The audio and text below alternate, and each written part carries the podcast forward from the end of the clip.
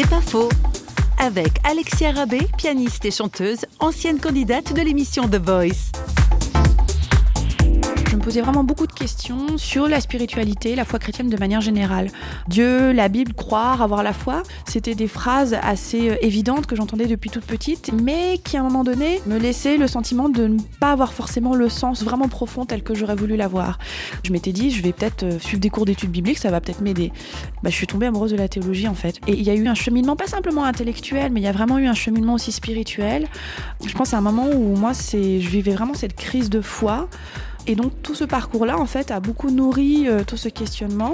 Ça a soulevé d'autres questions, mais en même temps, ça a fait euh, renaître quelque chose, euh, ce à quoi j'aspirais, mais que j'arrivais pas forcément à, à définir avant.